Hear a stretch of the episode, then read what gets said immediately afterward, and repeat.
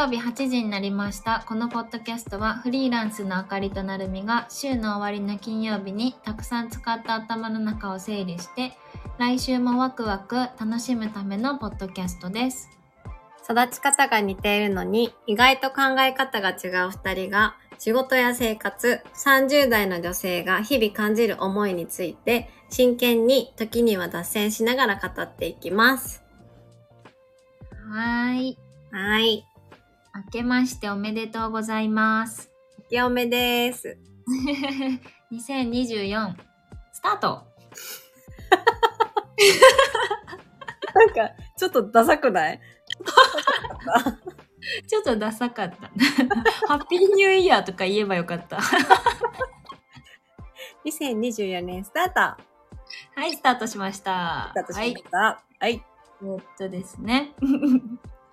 今日は私から、あの、あ、その前に2024年よろしくお願いします。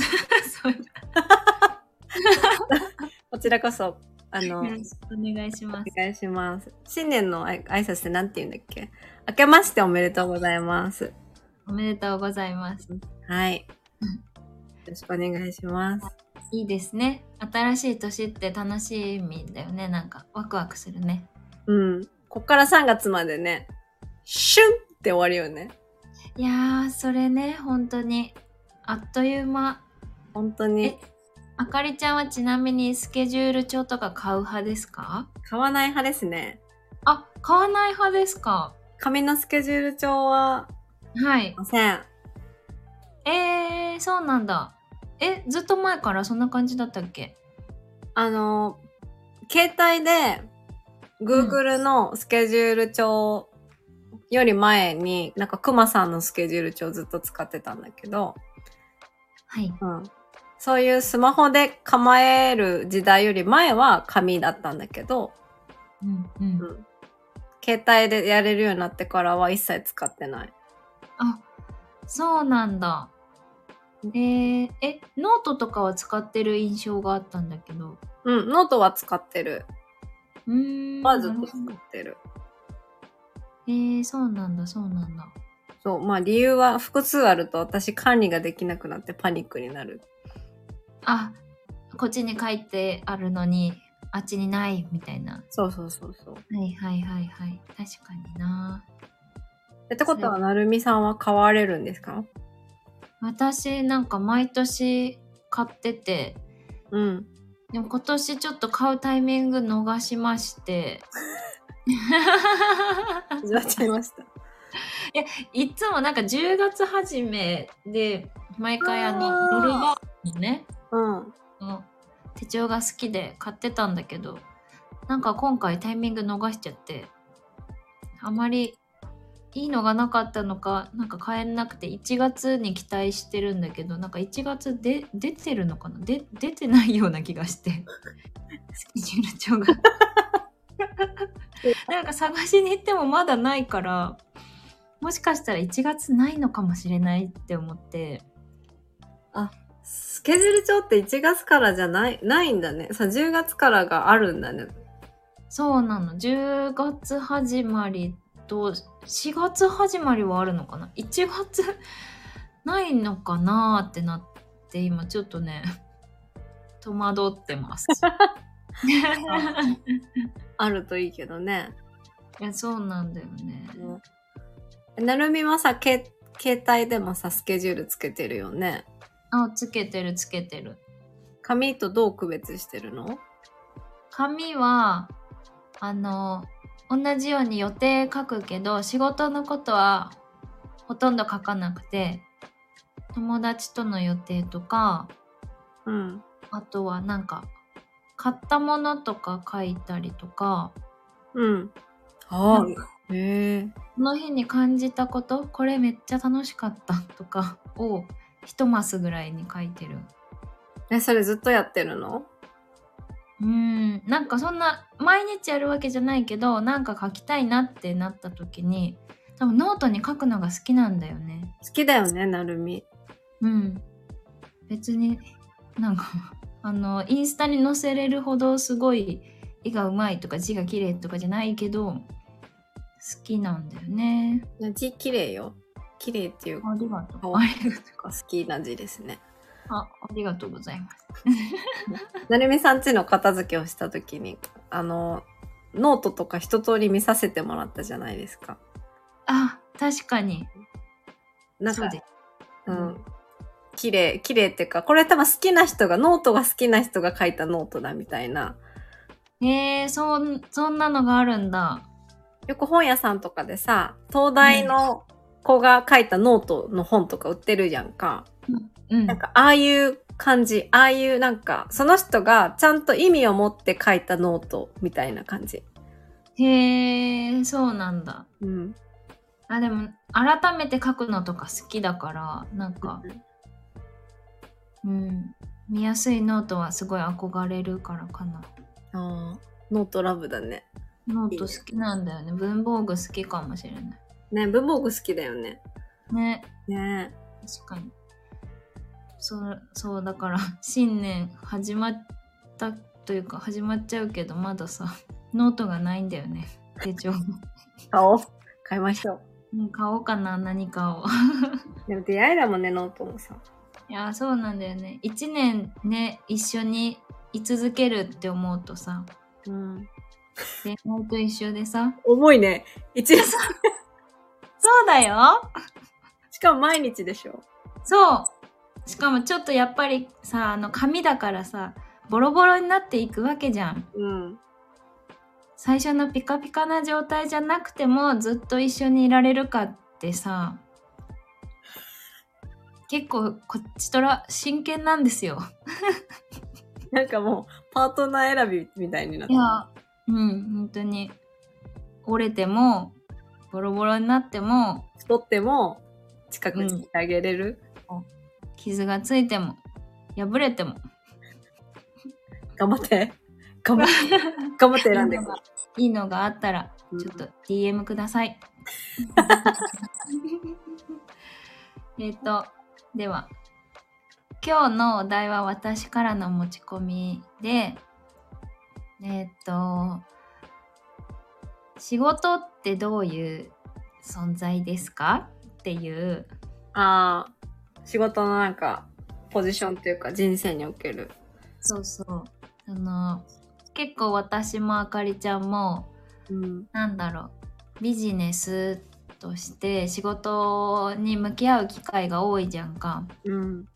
自分でその前は医療系だったけどそこを抜け出し抜け出してというかもう全然違う方にジョブチェンジして進んでいろいろ試行錯誤してやってきてる中で人生において仕事ってどういう立場というかスタンスなんですか？っていうのが気になってうん。そうだよね。仕事ね。でも昔、昔っていうか学生とかさ、子供の時の仕事のイメージと、うん社会人になってすぐの仕事のイメージと、今の仕事の立ち位置って結構変わってる気がする。あーえ学生の頃はどんな感じだったの？学生の時の仕事のイメージっていうのは、うんまあ、私がちょっとチャランポランやったってこともあるんやけど、あの、イメージどころか、なんか考えたことなかった。ああそうなんだうん。なんか、うん小学校卒業したら中学行くじゃん。うんそういう感じ。中学卒業したら高校、大学卒業したら仕事、みたいな。なえー、みんな、その流れで行くよね。ああ当たり前にやるものそうそうそえー、えでもさでもさなんか憧れの仕事とかなかったの？これやりたいなとかう。全くない。だから全くない。本当に。全くなかったんだそれはさ、多分、あの、保育園とか幼稚園の時とか、なんか、なんか言ってたかもしれないよ。ケーキ屋さんになりたいとか。でも私それ親に言われたことないから多分言ってなかったと思うのね。そうなんだそう。まあ、ナウシカになりたいは記憶にあるけど、その、仕事、まあ、ナウシカ、ああ職業ナウシカですって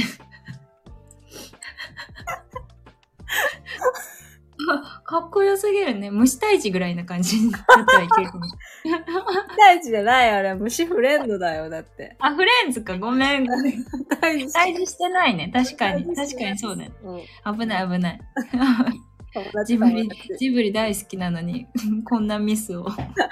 初歩的なミスを。痛恨のミス。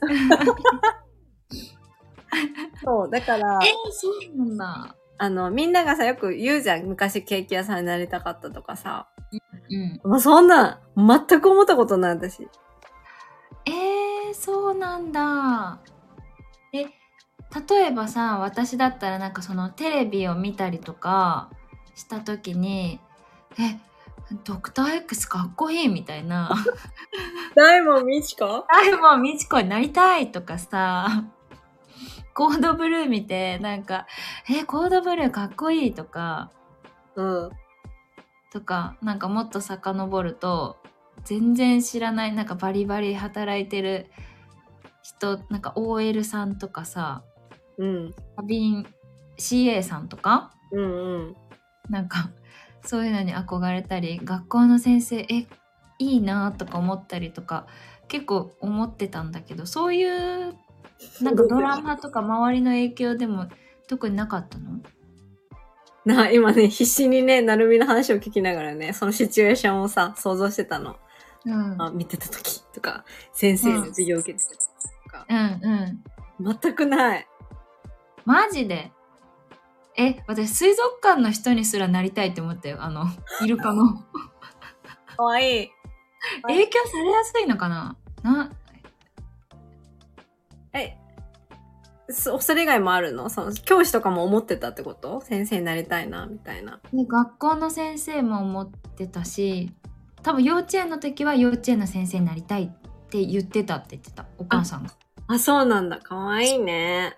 それでピアノやりなさいって言われてピアノの教室に 行って、早々に諦めたんだけど、幼稚園の先生は。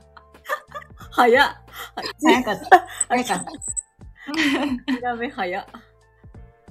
そう。えすごいね。考え、なんていうの？仕事というものをさ、うん仕。事、仕事ってちゃんとか分かってたんだね。なんか、えー、で、あー、なんだろう。でも学生とかなったぐらいの時には、なんかい、いろんな仕事に憧れすぎて、あの、女優さんに憧れてた、逆に。こうすごい、マジ？えー初めて知ったんだけど。そう、なんか、女優さんだったらさ、医者の役もできるし、あ確かに。CA なれるし、うん。主婦もなれるし、うん。普通にバリバリの OL さんもなれるしとか思ってえ女優ってすっごい楽しそうなんかそんなにいろんな役できるのいいなって思ってた。ええー、今からでも遅くないよ。目指す？なんか、ポッドキャスト変える？なるみがゆ女優になるまで。もうみちこみたいな。正門ぐらいしか開けんかもしれない。大門にはなれない。ね、すごいね。なんか、私なんでな、な、もう思ったことないんだろう。だからみんながさ、結構言うじゃん。OL に憧れるとかさ、こうやってたとかさ、言うじゃん。どこをどうしたらその OL に憧れるのを、なんか、なんていうの、経験をするんだろうって思ってたんだよね。なるほどうん。えー、え憧れるものはあったりしたの？憧れるものというあ、セーラームーンとか？ああ、うん、とか、こうなりたいみたいな。うん。まあ、子供の時はさ、それこそなんか、そういうキャラクターしかなかった。うんナウシカとか、うん。あの、魔女宅の危機とか、うん。そうね、私魔女になりたかった。あ、えー、なんかそれ聞いたことあるかもしれない。そう。あの、サブリナっていうドラマがすごい好きで魔女のね。あ、海外のやつだね。それ、うんだそれがすごい好きで、だから多分私魔女になりたかったんだと思う。へえ。ずっとまあでも、私もハリーポッター憧れたな。憧れるよね。うん。だから現実の職業でなりたいっていうのを初めて思ったのは、うん。あのーそれでも僕はやってないっていうさ、映画あるじゃん。ああ、見てないけど、どんな感じだった？まあその電車で痴漢か何かをしたと思われて冤罪か冤罪じゃないかみたいな、そういう、まあちょっと真剣な話、映画で、そこに弁護士さんが出てくるんだけど、それを見て私は初めて弁護士になりたいって思った。へえ。知らなかった、それ。だってその気持ち、その一日しか持たなかったからね。え そうなんだ。でも初めて私が抱いた感情だったから、うん。覚えてるの。うーん。なるほど。あ、なんかそのルーツをたどっていくと、仕事ってってすごい、仕事に対する価値観ってだいぶ違いそうだね。なんか。うん、確かに。確かに確かに。ね。うん。え、なるみはか変化した？その子供の頃から。私変化しまくってたかもしれない。あその周りの環境に本当幼稚園の時幼稚園の先生小学校とか行ったら学校の先生とかあうんー、周りの人、そうそう輝いて見えたの。なんか近くにいる大人がかっこよく見えたのかっこよく見えたのかな？なんかえうん。でまあドラマとか見るようになったらやっぱそういうドラマの役の人とかいいなーって憧れたりするようになったかな。あうん。あ、憧れなのかな？なんかこういう大人になれたらいいなって思ってたのかなええいいね、なんか。かっこいい人がたくさんいたんだね、周りにね。うーん、なのかな難しいね。え、じゃあさ、えなる、あ、なるみがさ、大学で学科を選ぶときもさ、私はこの仕事になる、なり、理学療法士じゃん、うちら、もともとね、理学療法士になるって決めて、自分で憧れていったってこと？あ、そうだね。うわすげえ。なんなら私、高校の時に、あの、病院見学行ってる。あ、私も行ったよ。行った？でもそれはそんななるみみたいなピュアなあれじゃない。な、ななんで行ったの？えだって私理学療法士に自分からなりたいって思ってないから、うん。あの、お親から言われて行ったみたいな感じ。えー、え、でも病院に行ったんだね。うん。行った。その、なんかそういう時間があったの、授業で。あ、授業であったんだ。うん。で、地元の総合病院に行った。えー、私、授業と全く関係ないやつで行った。え、すごいね。めっちゃやる気満々じゃん。ねびっくりするよね、自分でも。今やってないけどさ。いや、それさ、見てさ、あ、やっぱ憧れるわってピュアに思ったってこと？あ、そう、なんか、患者さんとも話して、リハビリしてる様子も見せてもらって、あ、これだな、みたいな。え、すごいや、でもね、な、なんだろう。なんかちょっと、あの時から結構打算的だったから、い。えー今の話聞いてると私よりは打算的じゃない。いや、でもね、ちょっと自分に言い聞かせてたなって、今だったら言える？あー。あ、でもなるみもそれあったんだ。自分に。ね、あったあった。なんか本当は英語とか好きだったし、海外の関わる仕事？海外と関わるような仕事してみたいなとか、ぼんやり思ってたけど、なんか未知数すぎて、その英文学科に行って、なんか必ずなれる職業なんだろうみたいなのが浮かばなすぎて、うん。まあ、今だったらねなんか普通に企業に入ったりとかさ大学海外のとこ行ってさらになんか海外の企業にとかもいろいろ選択肢があったはずなのに自分のこと信じれなさすぎていやどこも行けんでしょみたいな なんかすっごい自分なんかいや絶対に面接とか受かんないしまあなんかリーマンショックの後だったからかなああ、うんうん。就職氷河期的な感じのニュースで見たりとかしてえ絶対私無理って思ってうん。で医療系にしようみたいな。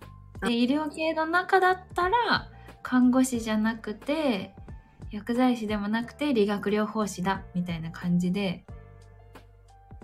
でなんか自分に納得させて病院見学行って納得してななったけど今思うとなんかもったいないなぁ理学療法士すごいいい仕事だし、ね、すごい素敵な仕事だよね。うん、素晴らしい職業なんだけどもっと視野広げててよかったなーってすごい思うから打算的だったなって思う。でも純粋にさ、なりたい仕事を、その、その年齢で見つけてさ、なる人ってめちゃくちゃ少ないよね。うん、きっと。確かになんか社会人になってそういう話すると確かにそうやって言われるかもしれない。ね。うんなんかさ、私今、なるみの話聞いててね。あのうん一般企業は自分は難しいけど、理学療法士はなれるって思った、その確信ってさ、うん、私もあったんやけど、いやあるよね。うん簡単じゃないじゃん。そんな、めちゃくちゃなんか、ぼーっとしてたら通る学科ではないじゃんか。うんだからその確信って自分どっから 来てる、なんかなるみもなんかそこ今似たようなところがあったなと思ってさ。うん。なん、道筋が分かってたからかな。なんか、うんうん。国家資格取れば、病院はど、どこかしら取ってくれるみ。なんか多分病院が身近にあったからかな。あ企業っていうのがよく分かってなかったかも。あーあ、それは私もそうかも。でも、なるみのお父さんって企業勤めじゃないの？まあ、そうだね。えー、うん。でもあんまりお父さんとそういう話しなかったから。ああ、そっかそっか。うん。企業が身近にないって確かにそうだな。私もそうかも。え、あかりちゃんは逆に？と言いますかなんで？一回理学療法士っていう選択を取ったの？私は、なんかよくあるは単純な話なんだけど、なるみみたいにさ、考えて生きてなかったからか、自分の好きが分かってなかったからか、まあ親の、親に従えばいいと思ってたからか分かんないけど、まあ、自分がなりたい職業もないし、うん、親は、なるみとちょっと似てるけど、資格？とりあえず資格を取っとけって言って、うん、それだったら理学療法士がいいってお母さんが、お母さんが言ってた。母親が言って、そっから私理学療法士というものを意識し始めて、うんあの、なるみみたいに、これは私に向いてるみたいな。うんまあ、そう、一対一は結果向いてたんだけど、そう、向いてる仕事ではあると思うんだけど、なんかいい、ちょっと言い聞かせてた。うんだから、その、まあ、なるみみたいに自分でそれに対して行動する意思も特になく、うんそのまま淡々と行ったみたいな感じです。だしうんでやっぱそうそう何なんだろうねお似てるよねそこはうん。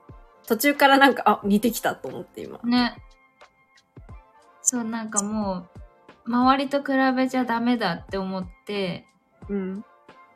突き進んでみたみたいな感じ そう。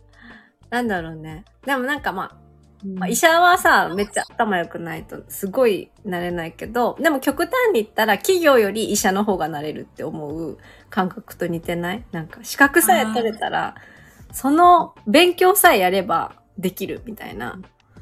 ああそうだねそっちがそっちの安心感が勝ったのかもしれない。ね。うん。不安が強かったのかなーって今だったら思うかも。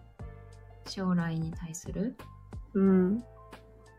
あと、うん。あの、長所、多分二人とも思ってる長所を挙げるとしたら、多分道筋が分かってさえいたら自分は努力する人間だなっていう自負があったかもしれないね。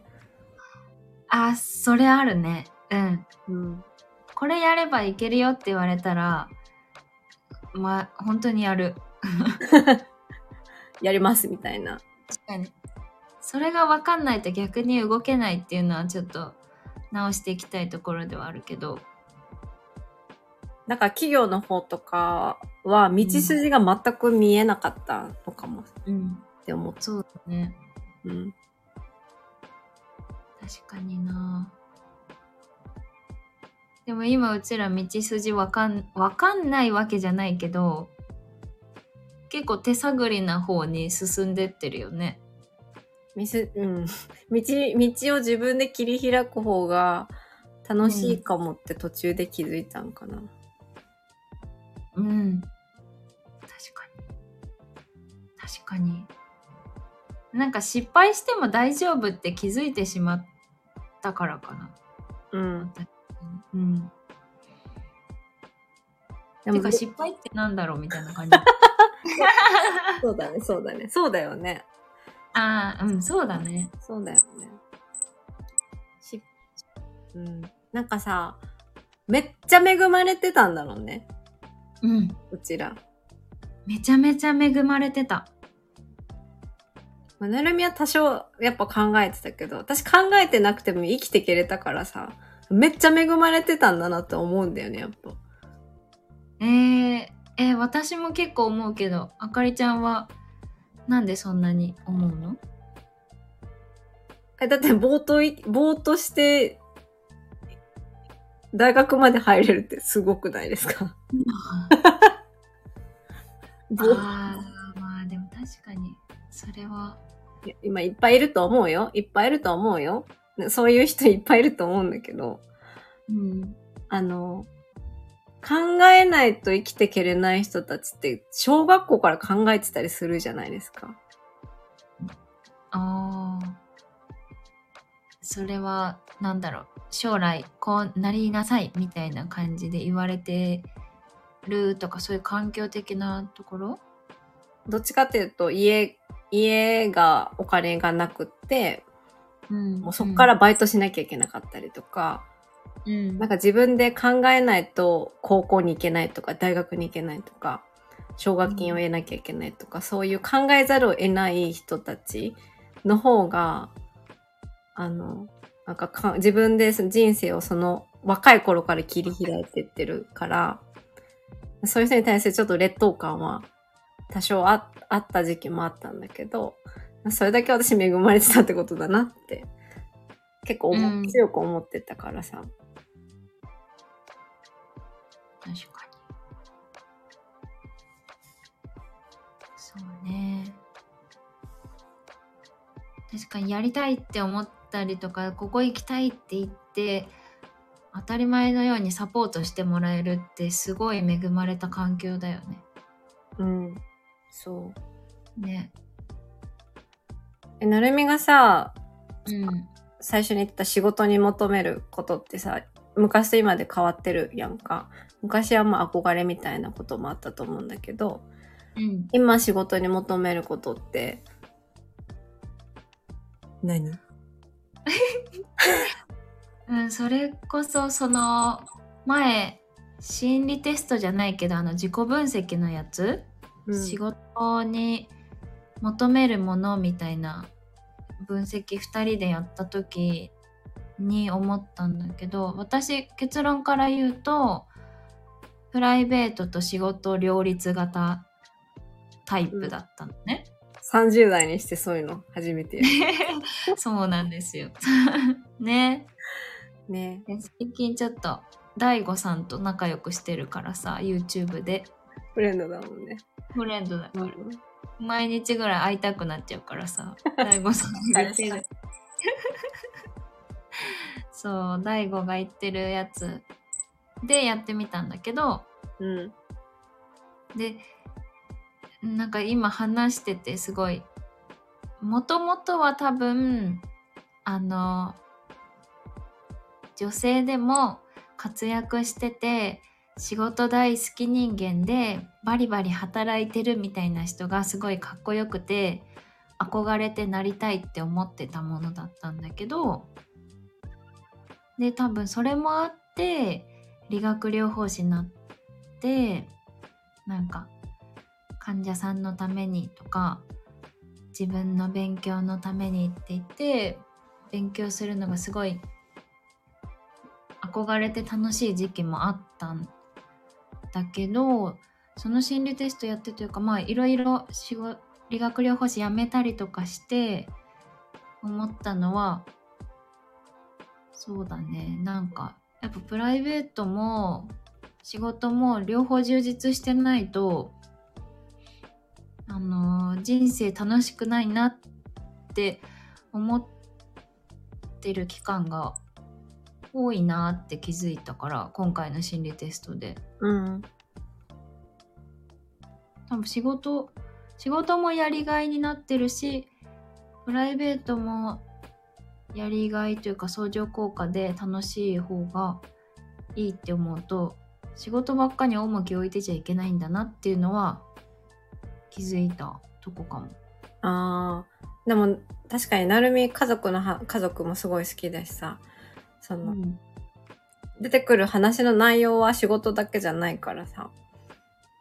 多分、そうだよね、きっと。そうだね。どっちかじゃないね。うん。うん。仕事の話も普通に飲み会とかでもしたいけど仕事だけの話だったらつまんないなって思っちゃうタイプかもしれない。うんうん。うん。しかも両方がなんか、なんかどっちかが、あの、うんなんだ、悪いとうん。影響があったりとか、どっちかがいいと影響があったりとか、やっぱこう繋がってる感じがする。別じゃないみたいな。ああ、そうかも。そうだね。うん。影響し合ってる感じがあるって気づけたのが大きな気づきだったな。大悟さんのおかげで。大悟さんありがとう。あかりはどうでした？私、どうでしたっていうかどうですか？私は、あの、前もなんかチロッと言ったと思うんだけど、ポッドキャストで言ったのかな？なんか、なるみにもやったけど、なんか人の役に立つのがすごい嬉しいけど、嬉しいんだけど、その、まあ、理学療法士もすごい人の役に立つ仕事じゃん。うん。で人の役に立ちたいのに、その分野に全力で知識、興味があるわけじゃないから、そこの、あの、なんか、や役に立ちたいのに、勉強はできないみたいなズレ？があって、すごいもどかしかった。めっちゃ役に立ちたい。めっちゃ直したいのに、うんめっちゃ興味ある分野じゃないみたいな。なるほど。そう。だからこの二つが結構合致合わないと、仕事に満足しないから、人への貢献感と自分の好きな分野を追求するっていうのを、二つ、私は仕事に求めてるんだなと思った。うーん。なるほど。好きなもので、かつ人に貢献できるもの。そうそう。だからどっちかというと研究職みたいなのがすごい好きだと思うのね。好きなことをひたすら研究するみたいなことがすごい好き。うん。だからそれが人に貢献できればいい。一番いい仕事のあり方なんだ。そう。そう考えると結構仕事とプライベートというか人生においての仕事のなんだろうな位置づけが結構混ざってるのかな仕事は仕事って割り切れないってことだよね。そう。だから多分私仕事っていう概念がないのかもしれない。子供の頃から。ああなるほど。うん。仕事をしてお金をもらうっていう概念がないかも。うーん。あ、えーじゃあ仕事でなんか周りから、え、かっこいいねとか、素敵だね、憧れるみたいなのよりも、ありがとうとか、なんかすごい助かりましたみたいな、そっちの称賛が欲しい。そうそうそうそうそう。だから、憧れますとか、そそれこそ上に行きたいとか、仕事の、仕事の領域で憧れるとかが、今までなかったからちょっと悩んでた。なるほど。でも理学療法士はさ、それこそね、人に直接ありがとうとか言われるから、それは本当に自分に向いてたと思うし、それが喜びになってたうん。から、そこはやっぱ向いてたなと思うんだけど、うん。うん。そう。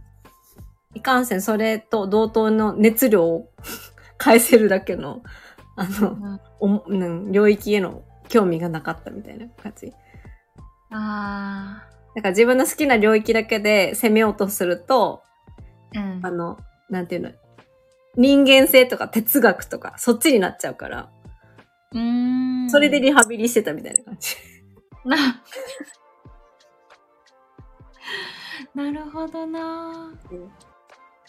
へえ。うんだって、私がやってる片付けのお仕事って憧れる仕事じゃないじゃん。なんか、華やかじゃないし、あー、なるほど。まあ、ピラティスとかヨガってさ、ちょっと結構かっこいいじゃん。私かっこいいと思うの。うん。私もかっこいい仕事、憧れるなが結構入ってるかもしれない。しかも写真もかっこいいじゃん、なんか。うん。みんなおしゃれだしね。そう、なんかおしゃれな人がいっぱいいる、華やかな、華やかなとこってイメージが。あうんかっこいい。でも片付けってかっこいいよかったりとか、憧れたりとか、なんかきらびやかな世界ではない。どっちかっていうとなんか、ちょっと地味じゃんか。イメー生ジ。活にちょっと根ざした必要なことではあるけど、みたいな感じってこと？そうそうそう。うん。だから、そうだね。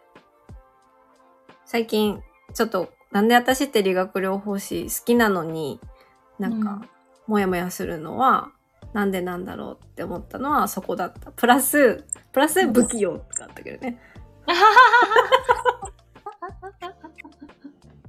領域の中でも整形があんまり自分がときめかないのは、なんでなんだろうなと思ったら、直したいのに不器用が入ってくる。不器、不器用ね。こことこの違いわかるでしょうね。あ、あーみたいな。勉強会の時はいつも、あーわからんみたいな。あー、あの繊細なタッチめっちゃ難しいよね、なんか。難しい。だからそれよりかは、ね、脳卒中とか、そっちのうん。好きだったのは、そういうことですね。うーん。入ってきた。確かに。いやーなるほどね。違うね。なんか違うね。違うわ。違うね。うん。そうね。私、そうだね。私もだって理学療法士最初かっこいいって思って、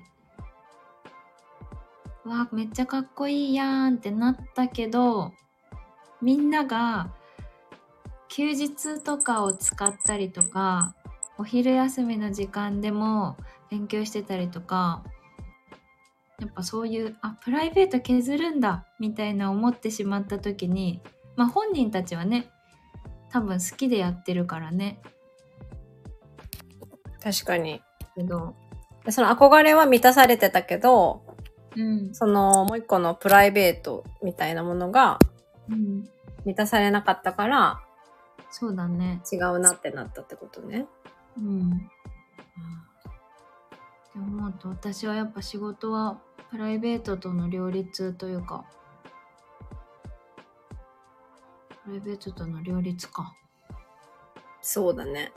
うん。なんかそれをさ、複数の職業でさ、違う自分のあの求めてることを満たせることって今結構できるからさ、うん。別に一つに全部求めなくてもいいかもしれないけど、それが満たされないとモヤモヤするんだろうね、きっと。そうだね。ね。確かいや、今日はちょっといい話だった。に。ねえ、ちょっと、深いでしたね。はい。じゃあそろそろ締めますね。はい。金曜日の散歩では皆様からのお便りや話してほしいテーマをお待ちしております。プロフィールトップのフォームからお送りください。番組番組を気に入っていただけましたら、フォローや評価していただけるととんで喜びます。それでは皆様、今週も頑張った自分をねぎらい、来週のワクワクを楽しみに週末をお過ごしください。今日も聞いてくださりありがとうございました。ありがとうございました。うーって言ったね。うん Thank.